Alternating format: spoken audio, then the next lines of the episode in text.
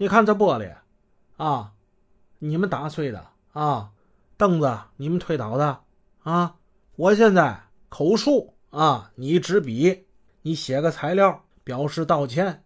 这材料怎么写呢？你就说呀，你喝了酒了，哎，这喝了酒了呢，你就乱了性了。那个，你看我们这名售货员啊，这这名售货员姓王啊，姓王，王售货员，你你看人漂亮了啊，你你摸人脸了，你掐人脸，你摸人屁股了你，你都写上啊，再写上你们用暴力手段打伤质保人员三名，都写上，都写上。班主任陈刚宁死不从啊，这东西我能写吗？这写了以后，我我我以后我我我老师我还当不当啊？我。这东西写去了，完了这一生，你不写是吧？好，不写就打你啊，打到你写为止。在这一天，一共是二十七名教师学员，他们被非法拘禁长达七个小时，其中二十一人遭受殴打，五个人伤重，他们被送进医院。人们说，大邱庄没有法律，只有禹作敏的指示。禹作敏的指示就是法律，这指示啊，如同封建帝王的圣旨一般，统治着整个大邱庄。近几年来，一些与大邱庄打过交道并了解这里情况的人是这么说的：他们称大邱庄是一封建的土围子，宇作敏呢，就是这儿的土皇帝啊。他那儿子姓宇，叫宇少正的呢，那。土皇帝的儿子，那当然是太子了。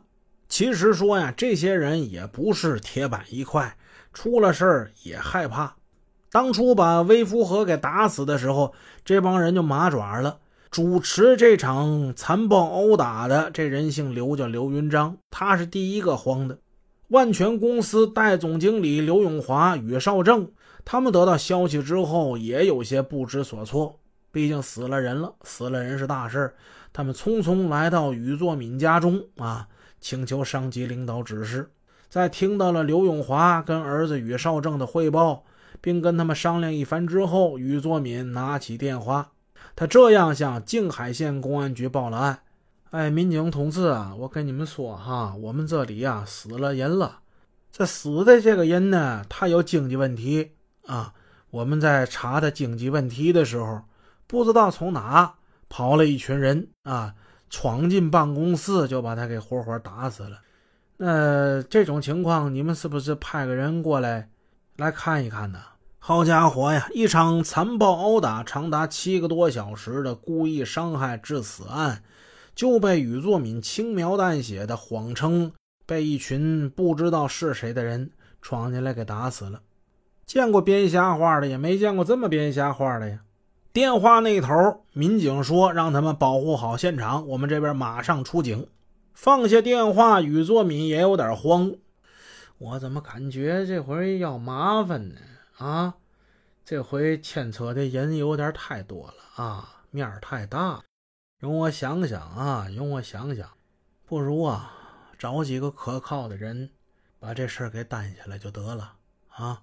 老大话一出口，刘永华立即心领神会，他赶紧返回万全公司进行安排。很快，微福和致死这整个经过以一个新的版本新鲜出炉了。